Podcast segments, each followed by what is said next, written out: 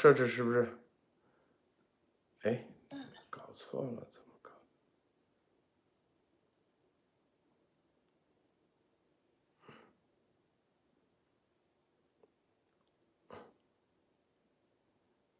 这个直播啊，这个我们刚才不知道咋回事，这不跑到这这个这个节点了啊，跑到这个节点了啊，大家这个赶紧告诉大家转到这个节点来直播啊，刚才设置那个节点突突然跳到这个节点来了。好，我们啊直播马上开始啊，这个先大家打声招呼，嗯，在这个调之前啊。呃，我们让马蒂娜先跟大家，因为我设置一下直播，所以在这过程中呢，先让马蒂娜跟大家分享一下，好吗？看看有什么跟大家分享的，我待会再来分享啊。的，先生好，各位朋友大家好，我先分享一下今天四月一号的时候有有的什么新闻啊啊，就是今天是中欧峰会已经开完了，就前两天不说过嘛，他有那个呃李克强早上，然后下午是习近平，在这个中欧峰会里面他是。呃，非常强调的一点就是，这个是中国和呃中共跟欧洲之间的最关键的决定性时刻。然后在这个会上呢，路路透社的报道就是说，欧盟这次是用了非常不同寻常的公开对话的方式，内容非常简单粗暴，就是要求中共不能给俄罗斯提供任何武器，也不能帮俄罗斯规避西方的制裁，而且跟他说明了就是。你到底是想要延长战争，还是想要和欧盟和西方一起结束这次战争？你只能二选一，否则这个就会损害中共的，或者是说中国的声誉，会危害中国和欧美和世界之间的关系。然后对这个事情呢，李克强表示他搅浑水啊，他说中共会以自己的方式来推动乌克兰的和平，啊，中共愿意发挥建设性的作用。然后习近平呢，他下午也是听这个同样的内容。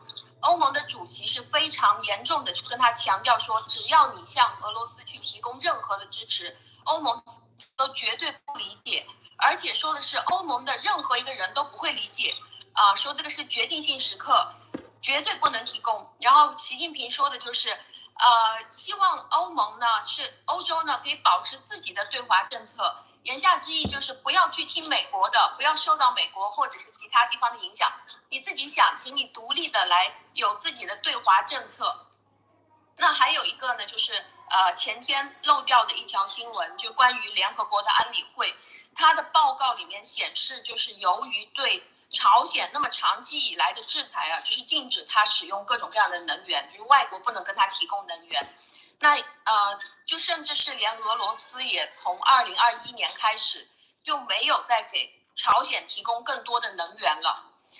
呃，在这两年里面，就只能看到中共在不断的给这个朝鲜提供一些油，而中共它在联合国这边登记的这个到底是什么油，它是具体没写的。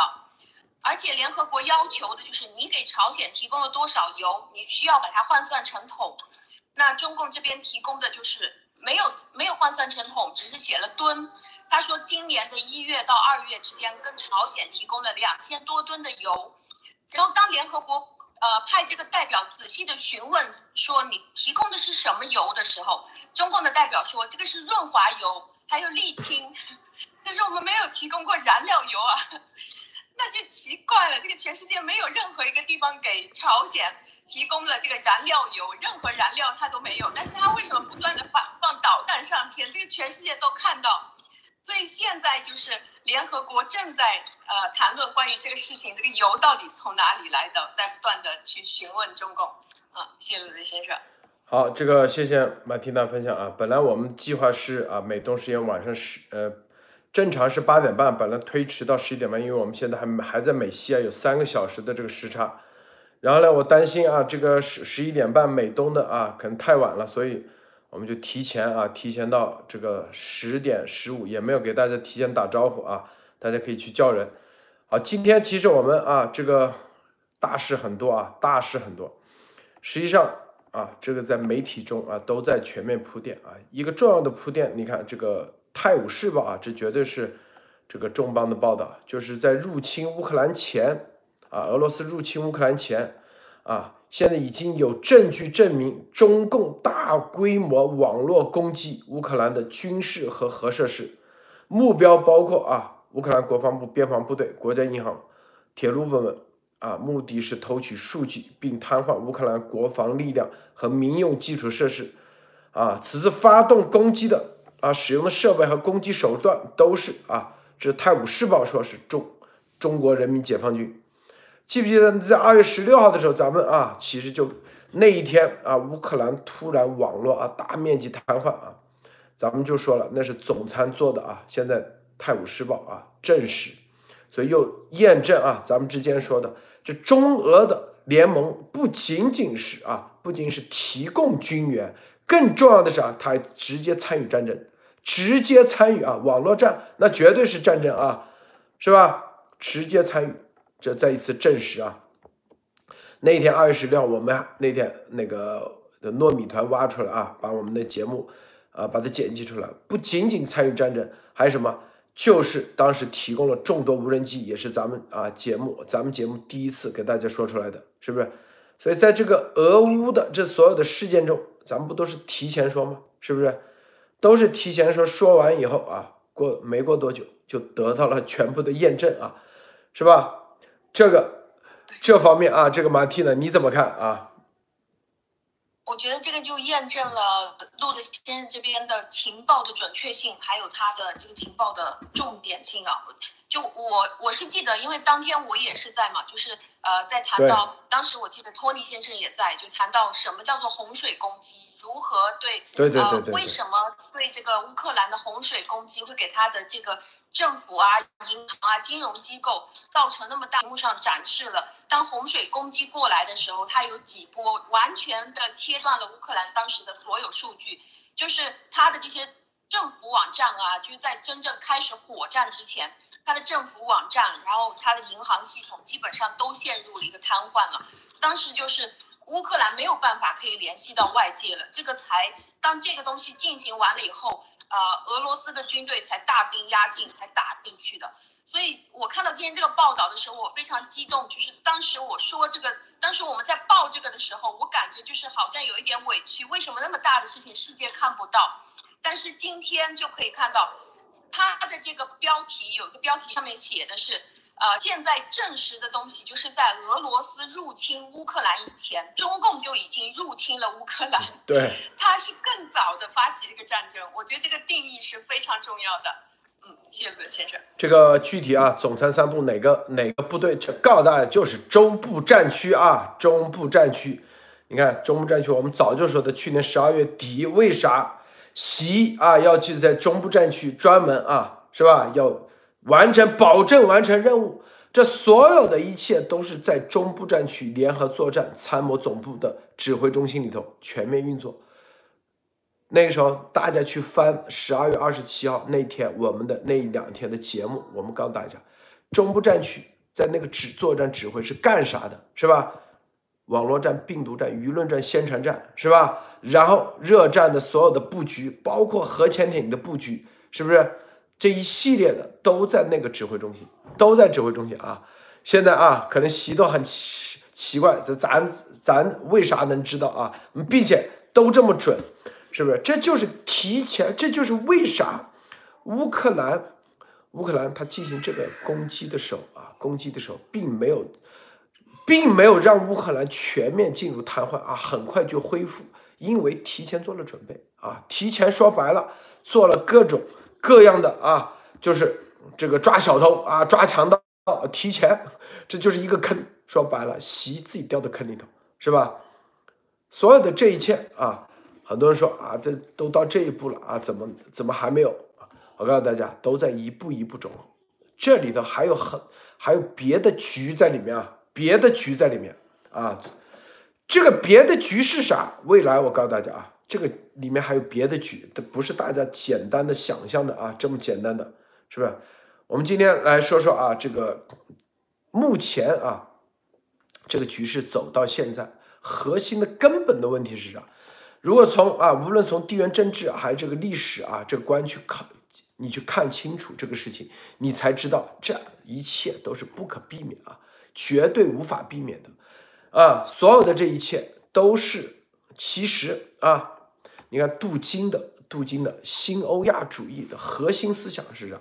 就是陆地啊，大陆就陆地，它要建立陆地最大、最宽广的一个这样的啊一个帝国，是不是？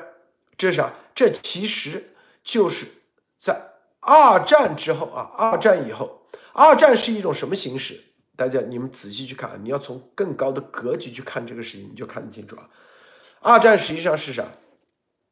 陆地文明啊，陆地不叫文明吧？陆地的啊，这种大陆的这种工业啊，工业的成果啊，集结就在军事啊，军事才是真正的检验你到底是真是假。你在战场上，我们之前说过啊。之前说过，是不是？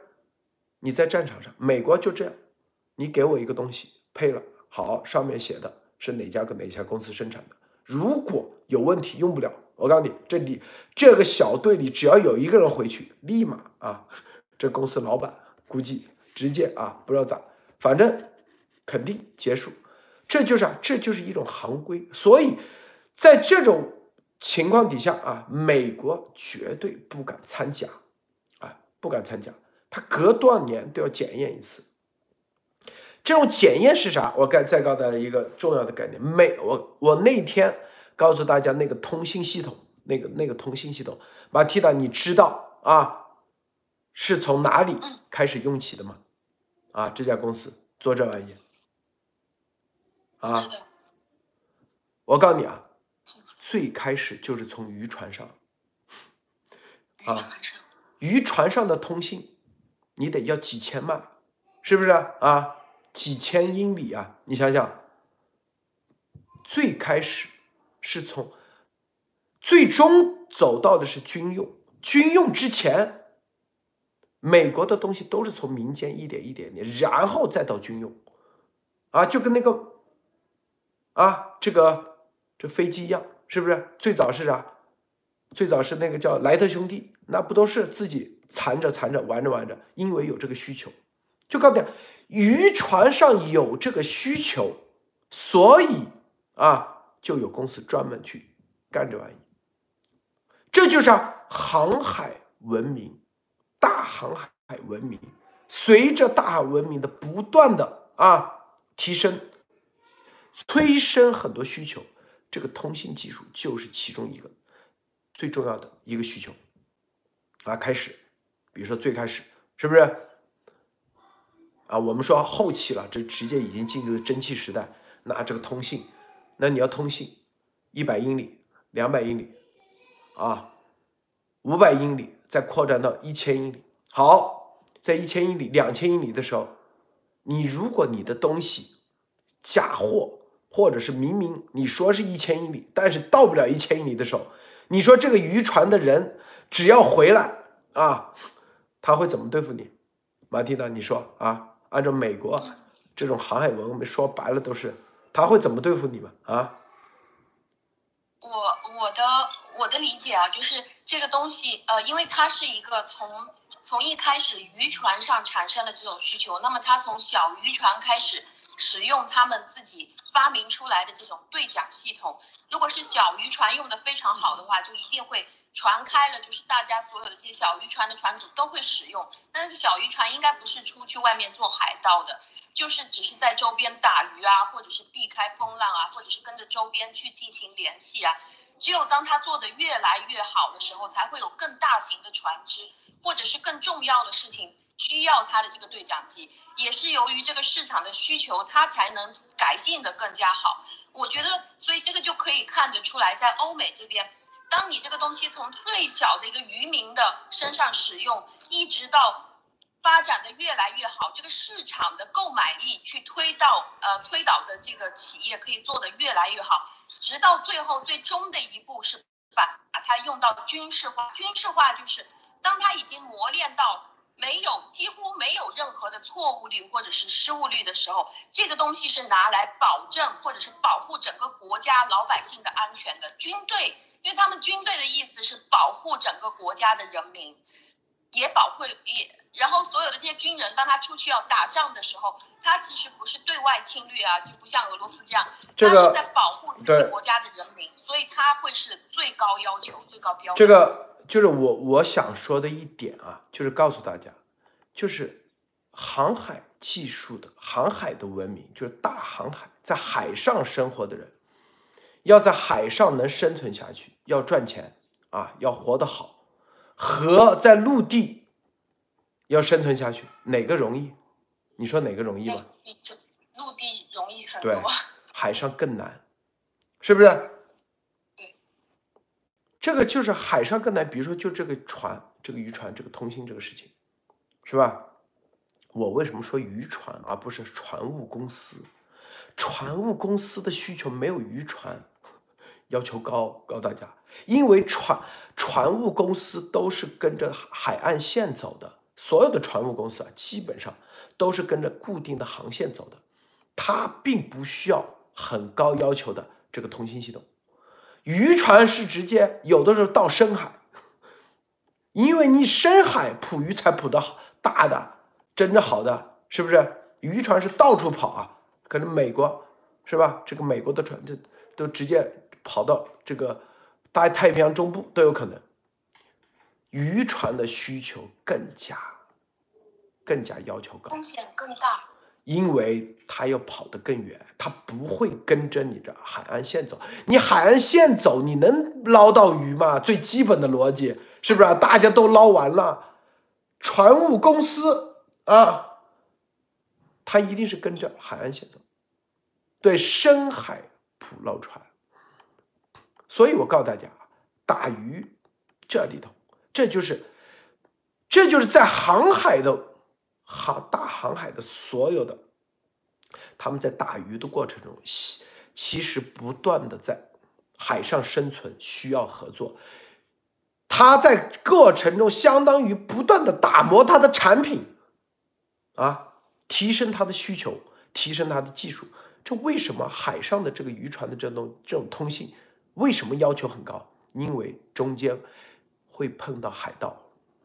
会碰到抢鱼的，我告诉大家啊，我之前做节目专门跟大家说过，我一个朋友他们去海上打鱼，啊，海上打鱼，通信一旦被破获的时候，然后他们去的发现了那种黄鱼啊，黄鱼很贵的啊，黄花鱼啊，就是那种，他们刚下网把鱼全部网住的时候，你知道吧？海盗就过来，立马把他网直接。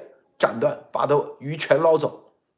告诉大家，这一网你知道他下一网要花多少钱？你知道吧？至少十几万，十几万一个网下去，十几万人民币，因为油钱都得烧。因为你没见过那种大那种还深捞鱼的下网捞捞网啊，然后直接一一拿着刀就把他的网砍，把鱼给捞走。一百多万就没了，一百多万，这一这鱼一网下去就一百多万人民币，所以越往下竞争的时候，就是第一，你的船要足够大，要去的足够远，为啥？因为你越大的船，你要捞足够多吨位的鱼，啊，你去的越远，你一定要保护你的通信，不会被别人破获。明白吗？啊，这些海盗也在升级，我看就跟咱们平时的电脑有病毒一样，病毒也在升级，你电脑也在升级，所以在这过程中，啊，就催生了它的不断的进化，不断的升级。这就是告诉大家，美国这所有的技术都是航海的文化出来的，但是在陆地，你有你有没有见过说陆地？狩猎直接去两千英里以外的，没见过吧？啊，没有。你最多白天去，晚上回。最厉害的就是蒙古人，他走到哪，扎安营扎在安在哪，是不是？所以蒙古铁骑天下无敌。但当时这啥？这就告诉大家，他不需要这个通信系统啊，是不是？他不需要。他没有这个需求，没有需需求就没有这个市场，就没有这个技术，没有这个技术，它就不会催生这个技术的不断的升级和在这过程中它技术的不断的啊完善。我说这告诉大家，这就是我要今天说的重要的。其实这就是二战以来，二战其实大家看没有，就是以英国啊的航海、航海的这种技术和德国大陆技术啊，苏联绝对是大陆的啊军事技术三家 PK 啊，日本是啥？航海技术，日本航海技术，美国是啥？美国是航海和大陆二者都有。最终 PK 的结束是，结果是是吧？苏联的代表的大陆的，可以说是这个军事啊技术打法的升级，绝对是啊最顶级的，把希特勒给灭了。大海上，美国把日本的啊日本代表东方的。航海技术的绝对的顶配啊，发展到极端，发展到最顶级的状态，被美国的西方的航海的技术的灭了，啊，英国是老牌的纯航海，没有大陆，所以啊，你看是不是？英国在跟德国干的时候，是不是？他就差一个层次，啊，因为他没有陆地的纵深，所以二战之后，实际上。解决了一部分问题，但是根本问题没有解决。根本问题就是啥？就是留了一个苏联，苏联就是大陆啊，就是大家打完以后各自是吧，都觉得你牛啊，苏联也觉得没有苏联，那德国你也灭不了，是不是？好，就是美国是大陆啊，陆地，我们就说啊，其实就是。就苏联代表叫陆地游历游牧游牧啊，是不是这个体系？美国是陆地体系，再加上啊航海体系，二者二合一。苏联是陆地体系，是吧？在这过程中，苏联在陆地的这个是跟打总决赛一样，最后得了总冠军啊，在陆地这块是冠军，是不是？英国那绝对是。被淘汰了啊！他的这个航海的旧时代的航海，最终结果是，就是航海大陆的和航海二者兼得的美国和大陆体系的啊决胜者苏联留下了这两个体系，这两个体啊，对日本是海洋游牧啊，这两个体系最后还在 PK，现在其实就这个 PK 啊，在这个 PK 过程中啊。不打军事，打冷战的时候，苏联输了，解体了，啊！但是他们不服，因为他最终是要在军事上，最终他才会打服，他才会承认自己真正的输，是不是？啊，在这过程中，中国是啥？中国是农耕，农耕啊，我们不叫文明啊，农耕体系，啊，农耕体系在二战的时候，实际上已经啊，已经被淘汰。说白了，在。在鸦片战争的时候就已经淘汰，就农耕跟游牧，农耕被淘汰，游牧啊，现在啊，大陆游牧，是不是？现在就是三级，就是中共就在这想想玩个三级，因为现在这个全球经济全球化对农耕啊体系是最有利的，是比较有利的啊，咱们绝对说是比较有利的，是不是？但是啊，这个美国是啥？美国是大陆加上啊，说白就是。就说白，这帮人是哪来的？第一啊，要么就是之前做海盗的，因为你在海上玩，咱中国人为啥？你随便问十个中国人，一百个中国人，有几个你的祖先是在海上 玩出来的啊？没有吧？你随便问几个老外白人啊，基本上啊，十个里头有三个四个都是从海上玩出来的。我之前啊有一个朋友。他们去旅游，一船上啊去搞玩那个潜水，二十六个人，两个人是中国人，二十四个全是老外，知道吧？中国人吐的稀里哗啦，老外一个都不吐啊！那船很颠簸。后来我现在才，因为别人的说白了就是海上一个个生存过来，所以他们那个一点事都没有。咱们确实啊，基本上十个有多少都吐，这是因为咱们是农耕啊。但这个农耕的这种和这个啊，这个美国建立的啊，现在这个全经济全球化这个是非常得力的。但是对于俄罗斯这种游牧的这种体系下来，呃，游牧就是什么？吃大块吃肉，大碗喝酒，是吧？没了就去抢，抢完以后就在那安营扎寨，是不是？也不管也不管也不管种的啊，从来不想种，不去跟。但是由于啊，这个经济全球化，对于这个就你开厂不就是跟种田不是有啥区别啊？只不过是吧，开厂和种田的唯一的区别，一个是电子产品或者这种产品，一个是啊植物而已，是不是？没啥区别，都是要在原地经营，一个是。要在扩张中生存，一个是在原地啊一亩三分地，然后深啊不断的深挖，然后不断的出来啊，在这种啊在这个过程中，实际上在冷战冷战的过程中，苏联的这个游牧那个输了啊，其实他在这个竞赛中已经输了，但输啊就俄罗斯这个输，他不认输，他不认，他觉得。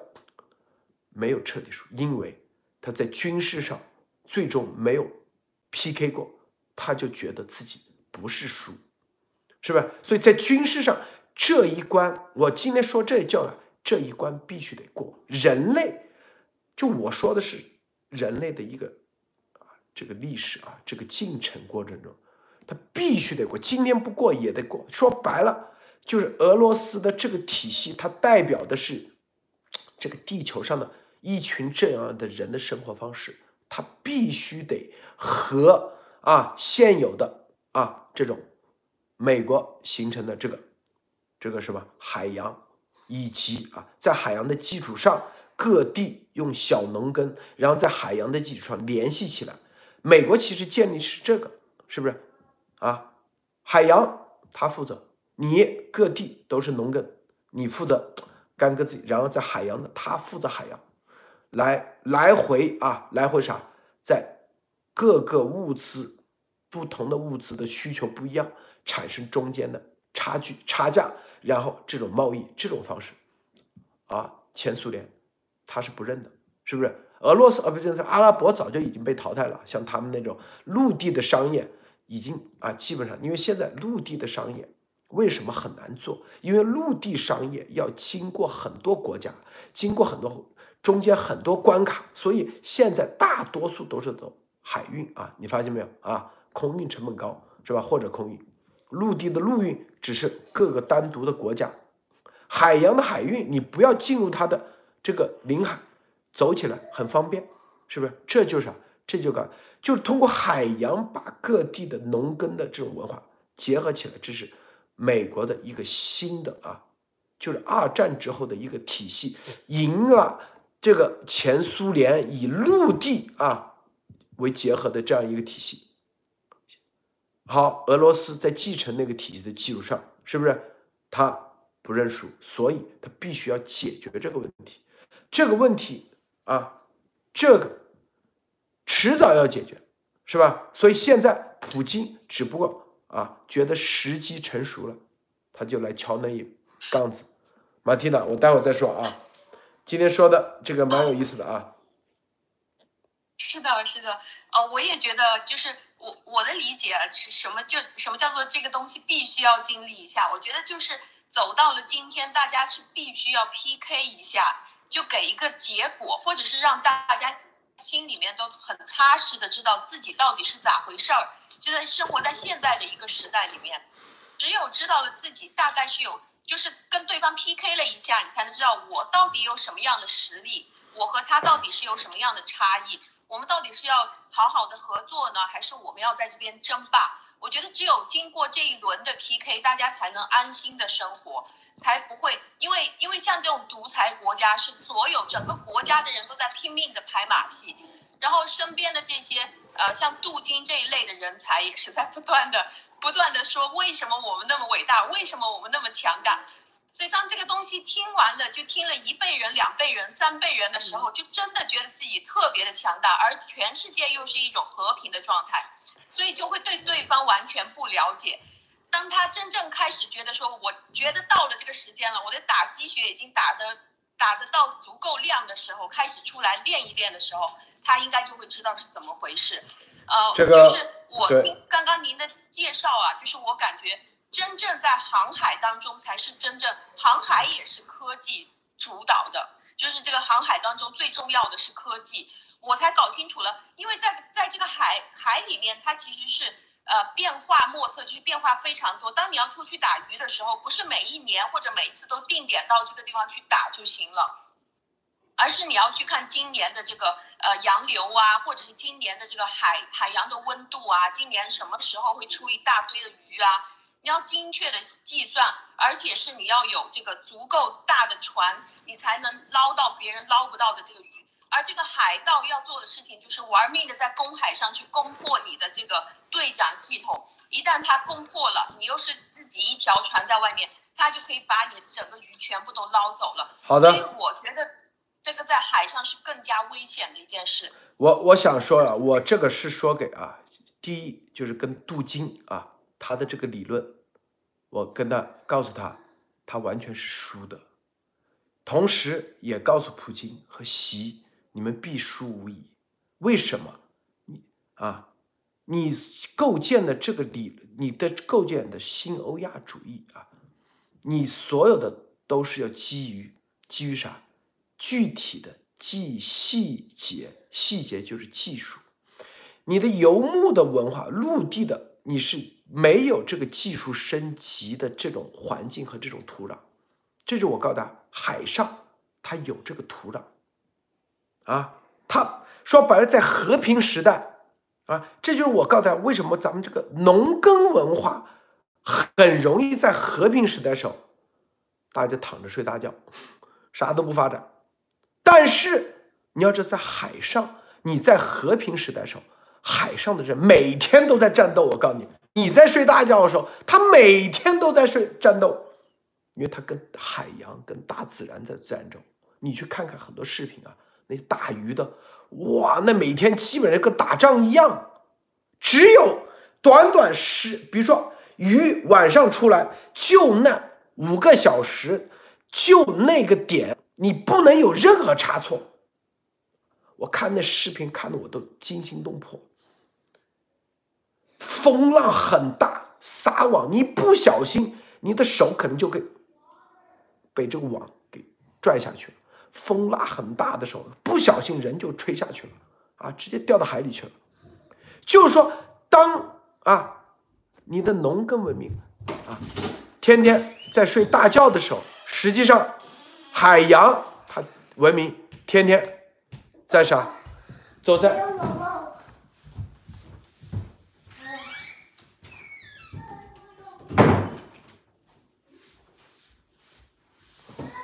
它实际上天天啊都在都在干嘛呢？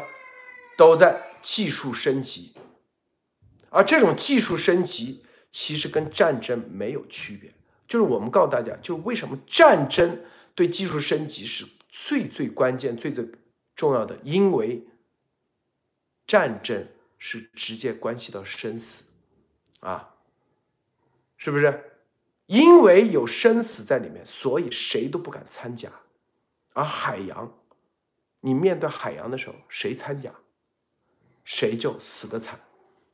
活过来的人一定会去找这个参假的人啊，那个参假生产假产品的人，一定必死无疑啊。但在农耕，你没有这个土壤，咱们自己说吧。说白了，农耕时代，谁吃多了没事干，你肯定说白了，为什么？咱们中国几千年来，啊，马蒂娜，你先说两句啊。好，好嘞，就是是的，非常认同。就是这个海洋其实是每一天都面对生死，虽然他不是出去打仗，但是真的每一次出海，特别是去这种没有人去的深海才能捞得到鱼这种事情，是真的每一次都面对可能会死掉回不来的情况。呃，但是在对比这种游牧的时候。我就可以想象到，就是俄罗斯。当我看杜金他写的这些东西，其实他就是不断的去呃加强自己的核武器。这个核武器其实是拿来威慑的。当我们看到两个核大国，比如说中国和印度，真正要打起来的时候，他们是用狼牙棒打仗的。他们不是拿那个核武器拿来打仗，就这个完全是拿来威慑的一个东西。然后当他你看到他真正跑去打乌克兰的时候，他就是开着坦克啊，一大群人，大兵压境过去暴揍你，服不服？不服，我们还后面还有小弟，这种感觉认不认输？这个是非常原始野蛮的一种霸道，在家里面就是拼命的吹捧，然后就是出去在这边打群架。中国的这个农耕的文化呢，也是几千年来一直都是这样。一群农民，大家就在地上不断的种地，突然出来了一群土匪过来抢了，发现土匪抢完了也没事儿，那 OK，大家都变成了土匪，大家都去抢，抢到最后都没有人种地了，那又回来开始西服不穿了，又回来开始当农民，就一直都是这样循环的。对，在不在？好，托尼来了，好，等一下啊，我先说两句，然后托尼那个。这就是告诉大家，在海海洋，这就是我要说，这镀金的这个想形成一个大陆的帝国，啊，俄罗斯大陆帝国是不可能成功的。为什么？你在这个竞争过程中，你是要跟海洋的这种啊文明你去竞争，你根本竞争不过，因为你大陆没有这个环境，没有这个土壤，让你不断的去技术升级，你根本不存在。这就是为什么前苏联为什么跟美国的技术 PK 的过程中，在冷战过程中他输掉了，因为他没有这个土壤啊，所有的都是来自于啊，来自于啥？市场的需求决定了你到底能不能技术升级，然后并且是要不断的完善，不断的在这个检验你的产品能到一千公里、两千公里，还是三千公里，还是四千公里，这都是。要有资金投入，资金投入的前提条件就是你的投入和产出能否超越，是吧？能不能有有利可图？如果没利可图，自己去投资，这种结果它一定会拖垮经济，是吧？这就是告诉大家，这个就镀金的啊，这个所谓的新欧亚主义一定不可能成功，就跟美国现有的体系去 PK，必死无疑啊！因为啊。是不是？这就是你看啊，这俄罗斯现在军队都很多假的东西特别多，这啥原因？就是因为他们根本平时根本没练啊，没机会练啊。在美国是啥？美国这个英国天天练，是吧？你可能觉得啊，咋你我们没练？但是他有一个行业的人天天在这练啊，不断的扩张，不断的扩张他的技术，这是啊，这是这是这一点啊，这个。但我们再深入说啊，这个托尼先生来了啊，托尼先生，我不知道你有没有听我们说的这个话题啊？对对，我已经悄悄的已经听了快二十分钟了哈，就发现你们也没看到。嗯。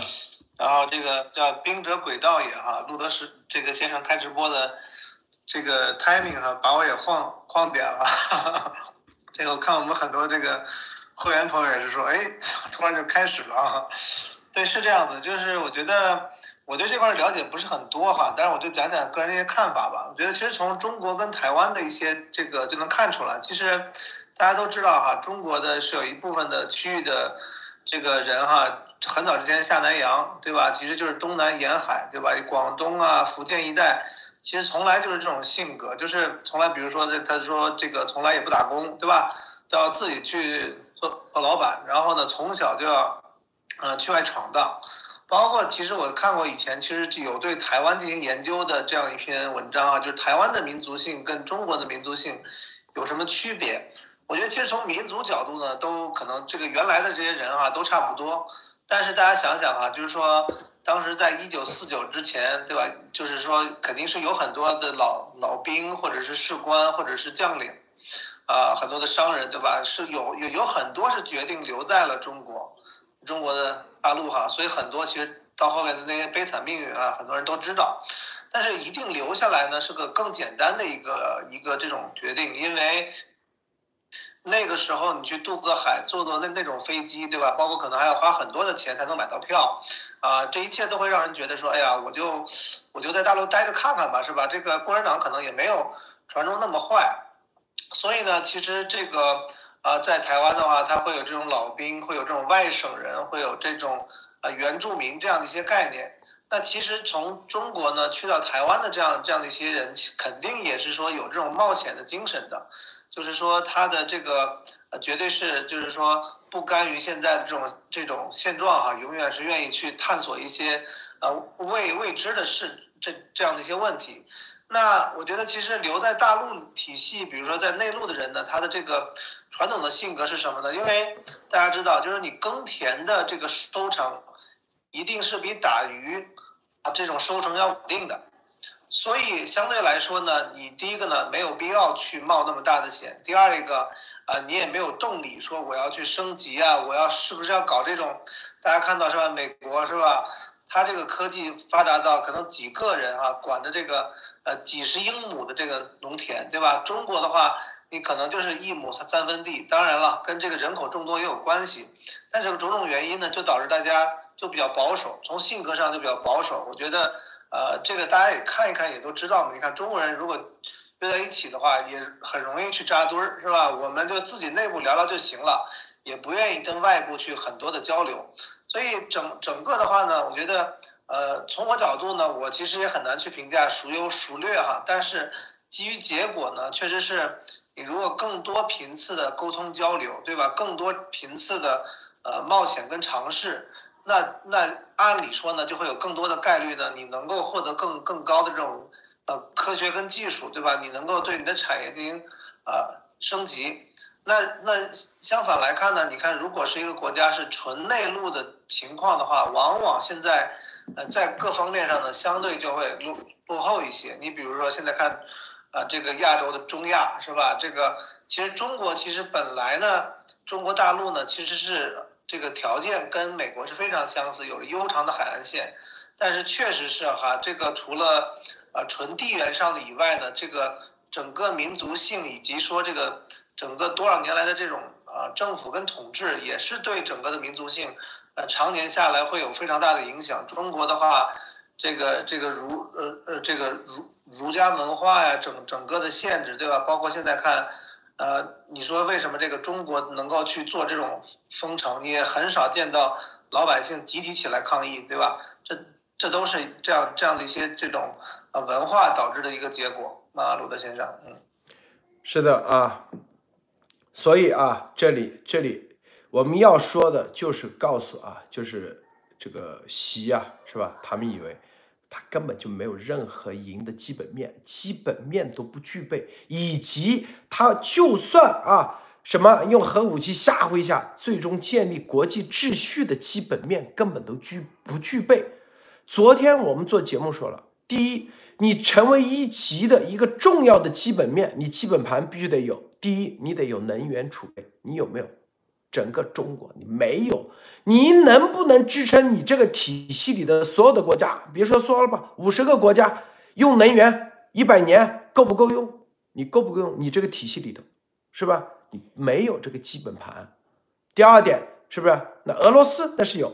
第二点在技术，就你现在啊的这种技术啊，包都是因为跟美国这个体系走在一起啊，别人甩一点单给你做。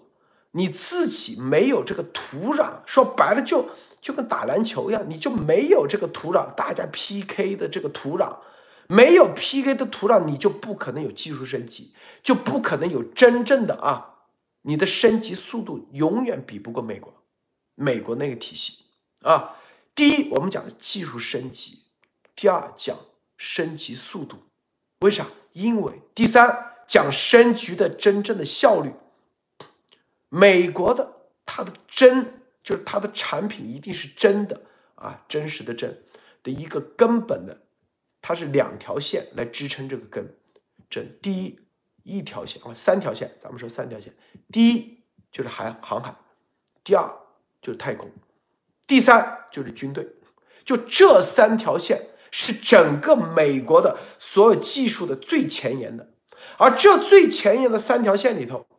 没有一条敢用假的，就哪怕一根螺丝钉，你都说热处理少一少一度，你都不敢。为啥？一旦出问题，它整个是必死无疑。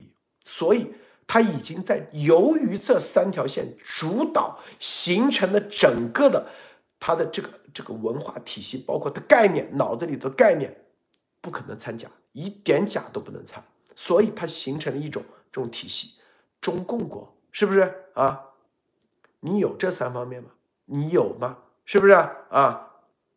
所以它的这个假，它的这个假不仅仅是中共的一个，更重要的是吧？是不是？除此之外，它没这个土壤啊。虽然中国现在啊，什么什么游轮，什么帮别人什么制造生产这个游轮啊，这所有东西，但是它没有这个自己的需求的原动力。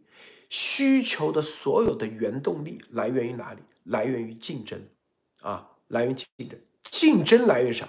来源于未知的市场啊，未知的市场产生的巨大利益。才会让这个技术升级，而未知的市场来源于探索啊，探索来源啥？来源自由。这最近所有的逻辑线你去分嘛，是不是？为什么这些人要航海航的越远？因为越远鱼就更多，是吧？回来说白了收成更高越远你的船吨位越大。是吧？你要抵御风浪的能力越强啊，你的通信能力更强，你里面带的水、带的物资更多，回来的时候你里面还得冰箱、冰冻，所有的这都得考虑，是吧？越远是不是？你船员要更多，船员多的话，相互之间的协作要更多。所以大家去看《加勒比海盗》啊这些航海的电影，你们就看到这些，他们那种协作那种协。是中国人，你看中国参加奥林匹克运动会，打乒乓球没事是吧？所有的航海的这些所有的，包括是帆船比赛，有一个中国人得过奖牌吗？是不是没机会？为啥？这是根本原因。这一点啊，这一点，这是因为说白了就是这个农耕的这种方式啊，农耕的这种方式。它别人的技术升级，它是一个必然结果。你的农耕的方式，它不会产生技术的升级的必然结果啊，因为它的这个体系必然这样，必然这样，就是就像你在 NBA 打篮球，你只要在 NBA 里能进去，你一定你的水平会练的啊，跳的比别人更高啊，扣篮越来越好，投篮越来越准，还有讲肌肌肉对抗。但是如果你跑到啊，这个没有这种环境的这种，你再怎么打，那都是是吧？就是投投篮啊，练的练的那种，全都是一些把戏而已。这个马蒂娜啊，嗯，就是呃，我之前在正在听那个路德先生谈到关于现在，其实我们在市场上可以看到的这些。所谓已经非常高科技的这些产品，就是我们在生活当中使用的。其实对于美国或者是呃对于美国这样的国家来说，其实都是属于很呃几代以前的。当时我就在想，那么最新的东西到底是用在哪里的呢？那为什么他们可以去开创更新的东西，而且是不断的开创更新的？其实今天就已经解释了这个原因。而在我们就如果我们用中国来进行对比的话，我们其实这么几千年一直都是属于这种集权啊，或者是说有皇帝的这种呃这种这种体制，所以我们是不断的正在研究的东西就是怎么样让老百姓更傻。我们可以看到这个三个方面啊，在游在游牧的方面，其实在我们的国家是有蒙古啊，是有这样游牧的地方。但是真正他们被共产党管束下来了以后，这个地方游牧的人是被彻底管束下来，甚至要消除他们的语言，然后把他们这个地方的老百姓全部都赶在一起，不让他们继续做牧民，把他们地下的这些矿产全部挖出来，直接拿去卖掉。这个是共产党做的事情。那我们的农耕又怎么样？我们是农耕大国，但是现在你看这个国家连自己种田、把自己喂饱这个事情都没有办法搞定了。农民也没有了，都进城去跑去盖房子了。这个盖房子又是属于一个非常没有技术含量的一件事情，就是不断的复制。而我们的海洋也没有在这个过程当中可以发发展出来。那其他国家，就像欧美国家，他们都不断的在研究如何去到更深的海洋，如何在海洋里面去锻炼更高的科技，并且把这些呃高科技里面比较比较稳定的这个部分拿过来城市里面使用，陆地上使用。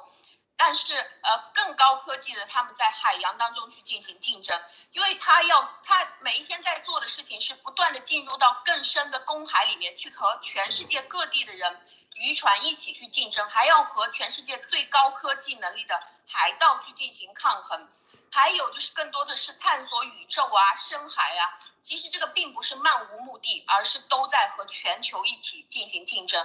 而我们现在，当我们去谈到我们的船的时候，是。当这个中共开出去一个呃航母的时候，我们还要考虑说今天风浪大不大，会不会翻在里面？这是他真正拿来打仗、拿来对抗风险的东西，都很都是别人用剩的拿过来重新又翻修一下。所以我觉得我们和他们之间的差距实实在是太大了，而我们也不能再有这样的一个像中共这样的领导人，不断的去再一度的愚化我们，让我们变成非常原始的人类了。对，这个。我刚才说这么多，就是第一，这个镀金这个体系它是必输无疑，它这个理论，任何的理论，任何的体系，它是要建立在一个重要的细节的基础上，否则那就是空中楼阁。因为你不具备基本面的话，你就是啊与环境作对，你必死嘛。说白了，你在冬天你非得要啊光着膀子说啊我这个我这个理论，那肯定冻死啊，是不是？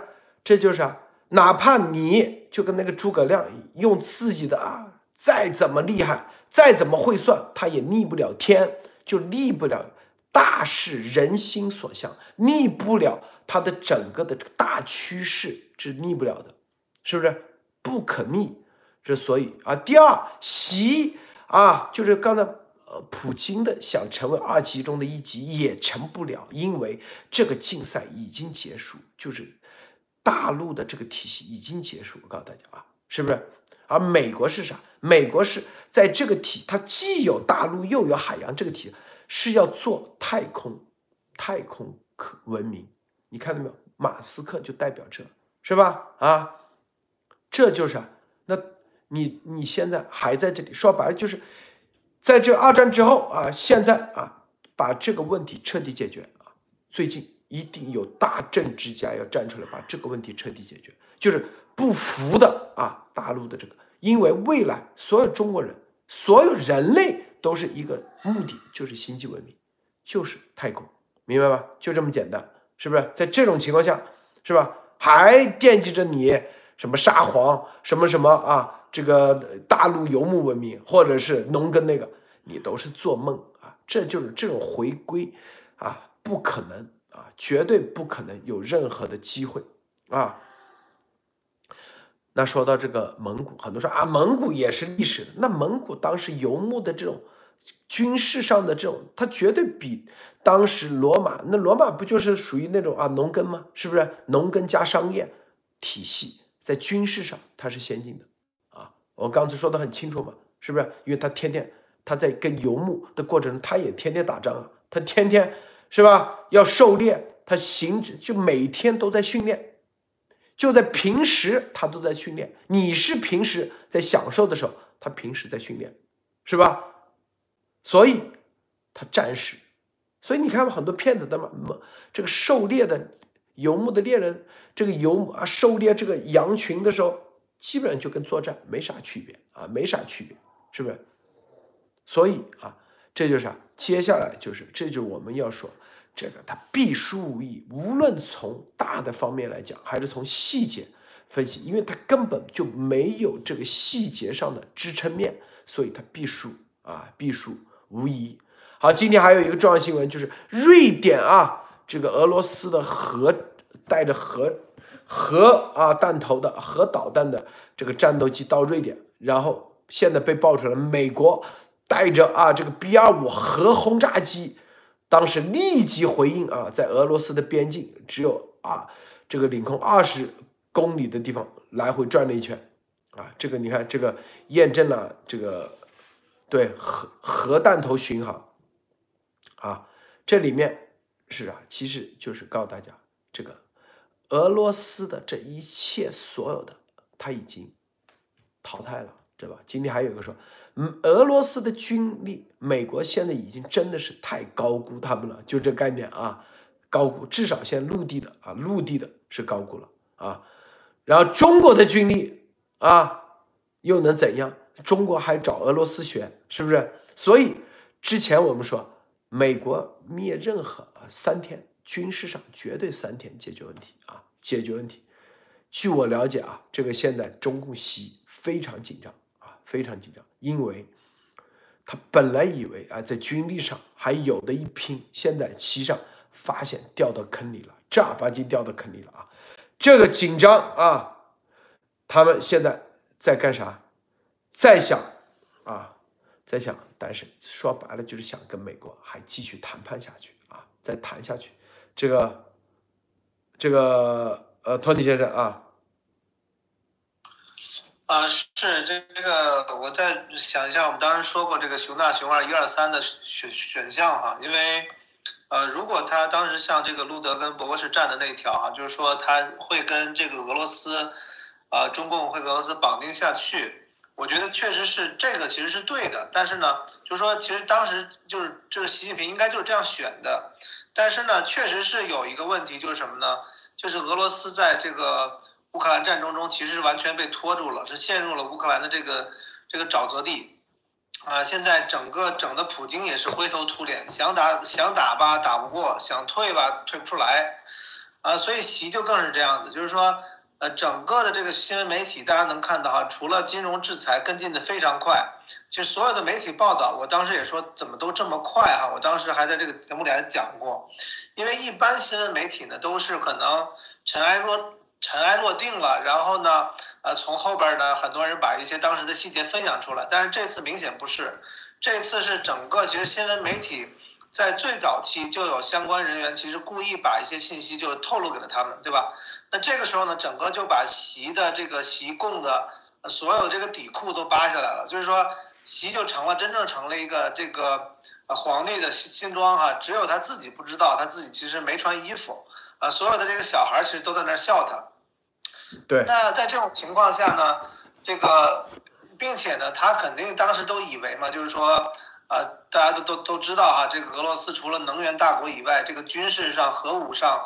啊，包括这个核潜艇上都是有两把刷子，但是呢，大家可能就是因为太久没有在这种，呃，低低级别的国家中中间开战了，对吧？以前可能就是说，呃，美国稍微打打一些这种这种呃小国家呀或者什么这种战争局部战争，其实也看不到太多东西，所以大家其实都存在一个幻想，就是我看到有篇文章不是也说了吗？就是说，呃，通过这个俄乌战争呢，其实是把俄罗斯的这个军事的能力。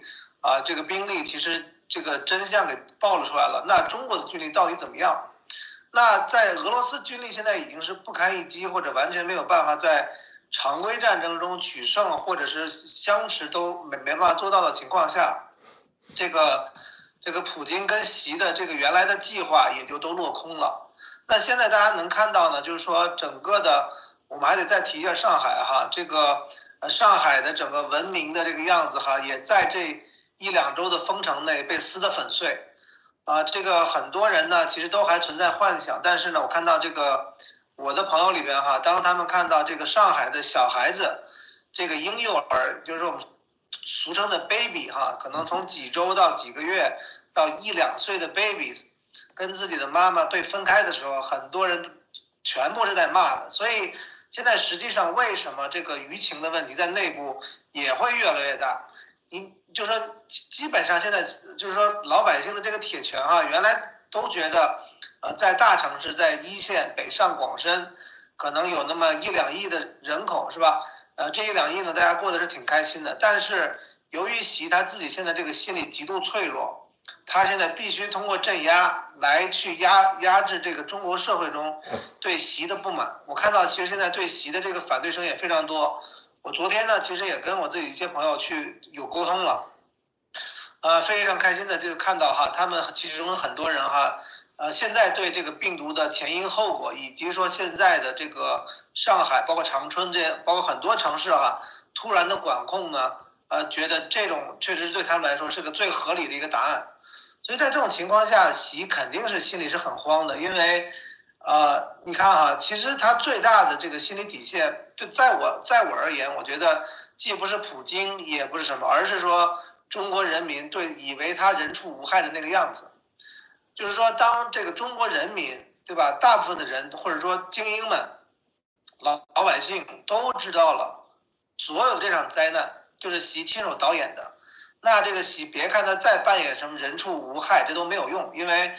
中国老百姓其实都是非常温顺善良的哈，大部分，那其实大家就是图能够过个好日子，对吧？能够这个回家有有个饭吃，然后呢有有个班上有个工作，对吧？哪怕说有多辛苦，大家都能忍。但是有一条是不能忍的，你你是对我这个伤害我家人，对吧？伤害我的这个孩子，对吧？伤害我的这个亲人，这个大家是绝对是寸土不会让。那习现在干的事情，实际上就是为什么外国政府，包括当这个病毒最早出来的时候，很多人觉得不可思议。哎，怎么一个国家政府，习近平这个中共政府会先伤害中国人民，对吧？很多人觉得匪夷所思，所以很多人就是很难以接受跟相信。所以当这个事情逐步的暴露出来，逐步的通过各各个方面，我觉得哈，其实这个是反歧视的一个非常大的一个抓手。就大家一定要利用好。实际上，当这个事情出来以后，我觉得不管是一个习近平还是十个，其实非常快的会被扔到这个历史的垃圾堆里面去。这个刚才有人说啊，这次绝对俄中的啊这个问题，就二战之后的问题一并解决，说太对了。如果啊，很多人说啊什么 deep state，deep state 啊，这他就是邪恶的 deep state。其实我告诉你。没有这个所谓的这个，就算有一个背后的有一张无形的手，那也是让人类啊去解决这些问题，最终往星际文明这方向啊去推推推进啊啊！中国人可以说是现在啊这几十年跟美国加入 WTO 活的是啊，应该是在经济上啊比历史上要好一些，但是比比呃自由啊程度比别人要差很多啊。这啥？这就是农耕的这种啊生存方式，历史上一直都是受到这种游牧的不断的骚骚扰，不断的啊来回战火，是不是？这是很明显的嘛，是吧？而之所以这稳定了几十年，就是因为美国的这个海洋的这种方式，把这种游牧的给按住了，在技术上给它镇住了，是不是？所以。你农耕的这种方式，你才可以稳定的活下去，不断的、不断的啊。由于你的农耕有一个最大的缺点是啥？就是技术升级慢，这是肯定的啊。这你跟海洋那比起来，百分之百啊。但是有个最大优点啊，是吧？海洋呢，是不是？这个说白了啊，很飘忽不定啊，并且容易，是不是？这个不够稳定。农耕够稳定，这两个结合是最好的。星际需要的就是啊，需要的就这两个两者结合。所以这就是我为什么前段时间告诉大家，告诉大家，真正这个地球的未来的主要的还是中国和美国，当然是一定是没有没有共产党的中国，因为中国是继承的是农耕的，而俄罗斯。它这种游牧法一定是被抛弃掉的啊，因为未来走到星际的啊这个文明，一定是海洋和农耕等于星际文明。说太对了，就这概念，这就是我告诉他，未来的巨头，中国一定是最重要，但是一定是没有共产党的中国。如果有共产党中国，你中国你就不够啊，绝对不够强大，没有真正的站起来。是不是？这就是告诉大家：第一，你既要有信心、自信，不要以为中国人啊，好像我说的前面那个铺垫，不是说我们比不过别人，而是因为这本身就是这样。就你比如说啊，咱打篮球就打不过黑黑人，是不是？他们这么能扣，这么弹跳力，这是没办法的事情。但是，哎，我们做这个细致活，绝对比他们强，是不是？中国人没问题。但是我们要有一种 open 的、包容的心，要跟别人合作的心，这才是我们未来要的一个方向。别老觉得啊，你抱着你的农耕你就牛逼，是不是？觉得自己老天下第一，你很多方面比他们差很多。因为你没这个土壤。我告诉大家啊，就跟我搞音乐，我们的就很清楚知道，你就是弹不出黑人的节奏。你中国人怎么练？你都因为别人是骨子里几百年，这一代一代一代，黑人打个节奏那就是牛。像迈克杰克逊那个，你就玩不出来。我告诉你，你脑子就没这个节奏感，说白了。你一去玩布鲁斯爵士，你绝对玩不过啊！新奥尔良那边生下来，别人哼一段旋律，你都觉得哇，好爵士啊！这啥？但别咱们中国人哼一段京剧啊，别人觉得哇。好京剧啊，就这概念，这都是，这都是我所以说这个历史观一定要，因为你必须得这个历史观不是叫做啥什么什么血统论啊，不是这个，因为是有因有果的。这个东西说白了，你中国人在明朝的时候啊，这个禁航海的时候，大航航海禁禁止的时候，已经种下了这个因，你必须得现在结这个果。但人类这个地球它就这样，有的人他就适合做这个。他不可能啥都是你中国人全占，是不是？你这叫做梦，是吧？而美国是啥？美国他就是把这个融合啊。你南美洲啊，踢足球厉害，是吧？欧洲人是吧？这个啊，美国人打篮球厉害啊，这白人玩玩橄榄球厉害，结合，这就是那橄榄球。你看打后卫的全都是白人，前锋的一定是黑人啊。然后四分卫那百分之百基本上都白人，为啥？这也不啊，打后卫的很壮很胖啊，浑身都是肥肉的，打后卫，跑得很快，跟豹子一样的，都黑人。这就是融合结合，这啥？一这就是人类必须得解决这个二战以后带来这个问题，这个问题真正的大政治家就看不到。你说有没有 deep sleep 啊？咱们说说白了，一定人类有一条这样的无形的线去解决。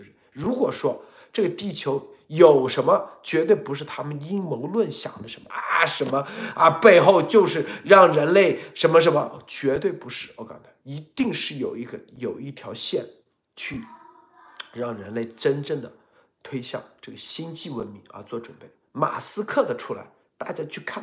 马斯克出来，你的所有的火箭技术，你的所有的材料技术，他哪来的啊？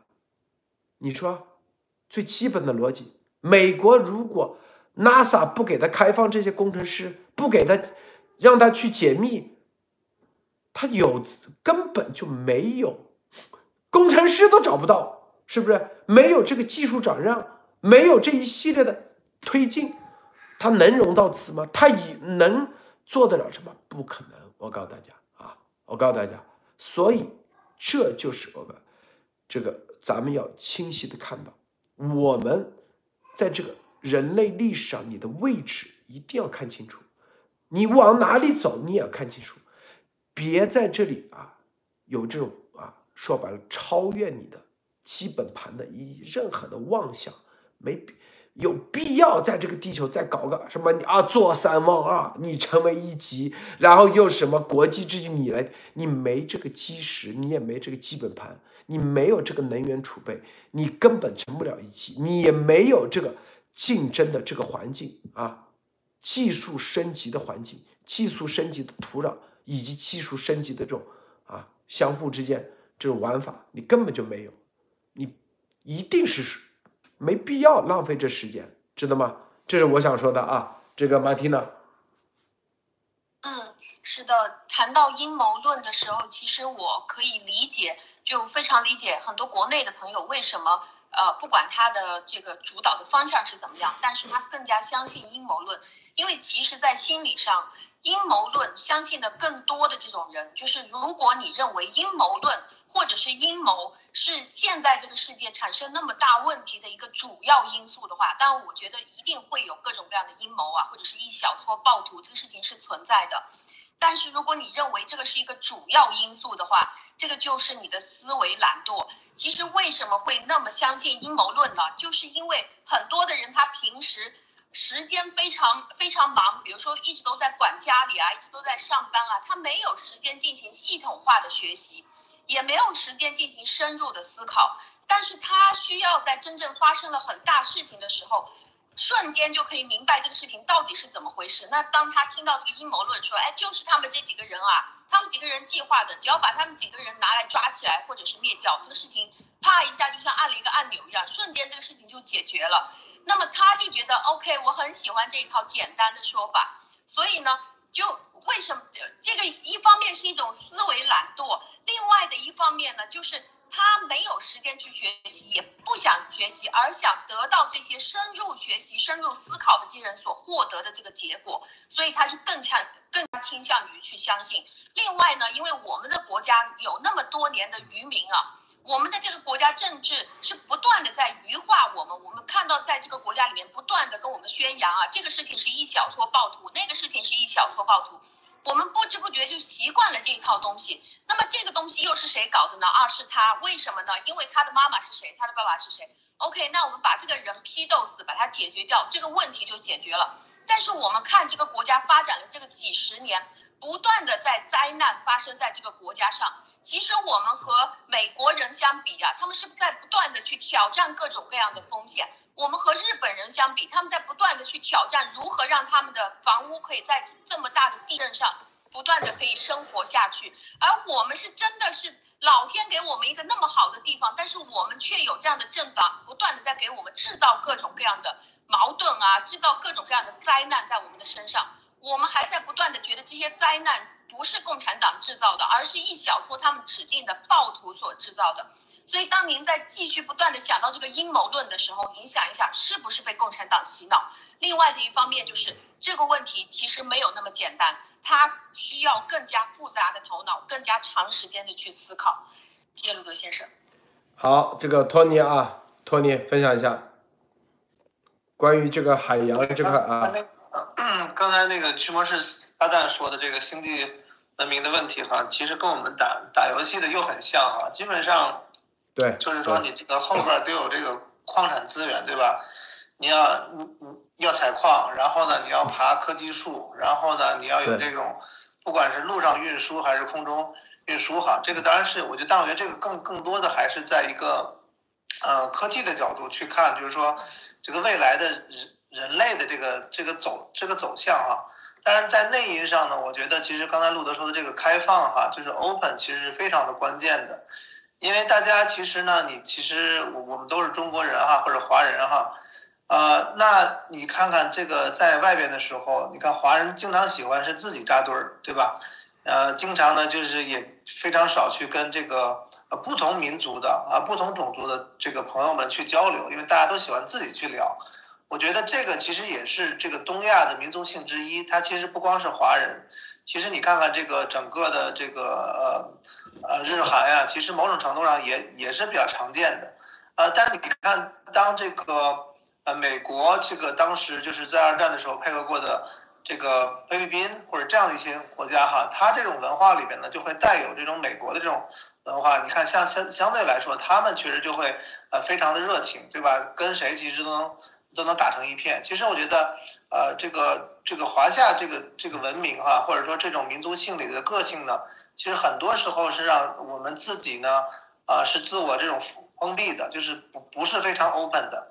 啊，我们看的时候呢，都会先收会会去看说，哎，有没有我自己民族的这个人在这里？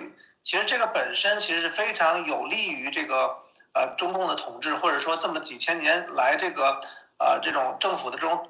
统治的，呃，所以我刚才说到呢，这个小孩子被跟爸爸妈妈隔这个分开隔离的这个事情，我后来查了一下，然后也也跟有一个朋友跟我吐了槽，说在历史上只有几个只有几个这个政权干过这个事情哈，我给大家数一下哈，这个比较早的呢也是也是这个这片大陆上的哈，是太平天国啊，如果对太平天国这种呃有多残忍不太清楚的朋友哈，大家可以去搜一下哈。太平天国里边的那个杀的人哈，好像是，啊中中国大陆这边历史上的应该是创过一个创纪录的哈，啊虽然说比不过当时这个后来这个文革里边的哈，啊那那第二个呢，其实是哪儿哪儿，就是哪哪个地方干过这个让幼婴幼儿哈跟父母去分开的哈，是红色高棉啊，大家知道也是非常凶残残暴。所以呢，对，所以就是基本上大家去看啊，那万人坑是非常非常多的啊，里边有很多小孩子也是万人坑哈。所以大家想想，就是说非常的梦幻，不是 sorry 哈，不是梦幻啊，非常的非非常的奇幻啊，就是说在这个所谓我们都统一认为是中国这个地方国际化最最成功哈，跟海外联系最紧密的上海，为什么出现了这么这个残暴的一个这样这样一个状态，让所有的人类哈看到以后都觉得发指。呃，我觉得确实是对于上海人民来说，哈，这是个非常大的挑战。同时呢，其实这个对中国人来说也也是这样，就是说，真正看一看共产党或者共产主义到底是怎么样的一个邪恶，对吧？到底能够把怎么样这种呃令人发指的这种暴行哈带给呃这个中国人哈？到目前看起来当然是上海人，但是我相信绝不止。我相信每一个 lockdown，每一个因为疫情动态清零的政策。被封起来的城市都会有这样的这种悲剧和惨剧，只是说上海现在关注度高，所以你看看，讲的不好听一点，其实整个中国大陆现在都陷入到这样一种状况，只是说呢，很多地方由于这个网络的问题被被封锁、被封禁的问题，或者在很快被删除，啊，所以呢，很多地方消息透不出来，啊，所以现在上海确实这个桥桥桥头堡哈，对于中国人民的未来非常的关键，绝对不能丢掉，啊，鲁德，这个。今天啊，这个很多人说啊，咱们突然，我为什么今天突然说这？这是有原因的啊，根本原因就是这个啊，这个习啊，据说还在这想着是吧？这个还继续是吧？这个忽悠美国啊，是不是还想两边站啊？就是首先啊，各方面，我第一传递信息。我说到这的时候，其实其实就告诉习啊，这个维度不一样。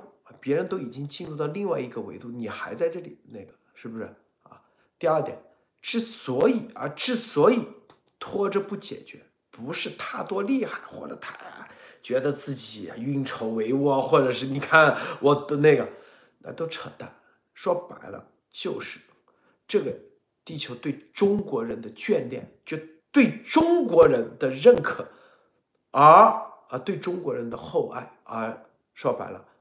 在放纵啊，一直给他们机会，一直给他们机会，就给中共这帮人啊，对中国人，记住，中国人是很有啊，很有做了很大福报的。我告诉你啊，什么福报？二战是不是？唯一犹太人能来的地方给签证的只有中国，上海、哈尔滨，这就是大福报的事啊。第二，跟日本人是吧，在那种情况下啊，都把美国人。杜立特那些飞机，飞虎队都救下来，是吧？不求回报，是不是？第三啊，中国人历史上那也是在，虽然现在农耕这种是落后的啊，就是已经被被这个在竞赛中处于后端啊，但是在历史上那也是传播文明，也是就没有扩张吗？没有像有些。是吧？你像俄罗斯一得意就开始扩张，就开始是吧？中国没有啊，无论啊这个在历史上它是积了福的啊，这种福我想说，不要你全耗干耗你，你以为这些福你就站着，你就迟早有一天断子绝孙，就这意思。我告诉大家，就这意思啊。但是我们中国人自己。就不要因为你之前的福，你又觉得哇了不得了啊，自己不得了了。过去的大唐盛世或哪些，那都是你的福音。你要用这个啊，继续的啊，继续的扩大。就是你说把银行的存的款，你现在天天在花，迟早耗干，耗干以后，那世界说白了，你说白了你就没你的那个啊。现在都不带你玩，就这意思是吧？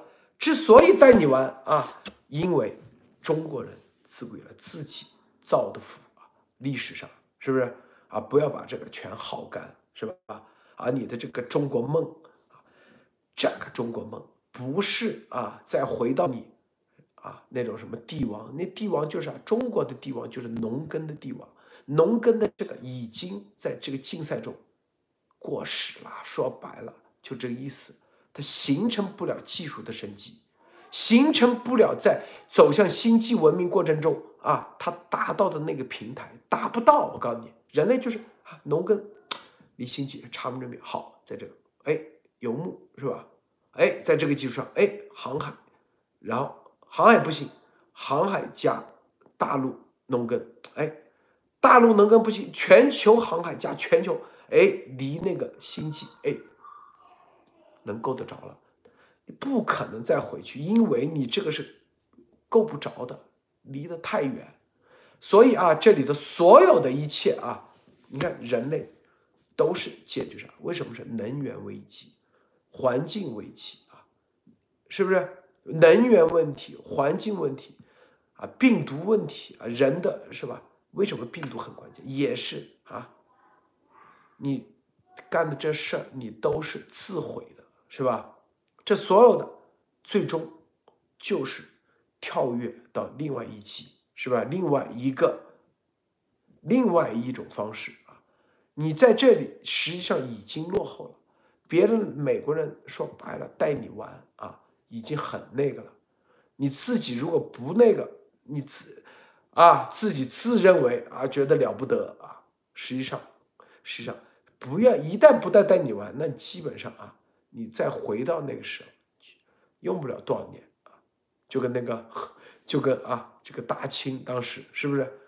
然后啊几千人就可以把你这个这个北京城给攻下。好。咱们今天节目就到结束啊！谢谢托尼先生，谢谢马蒂娜，谢谢诸位观众看，别忘了点赞分享，再见。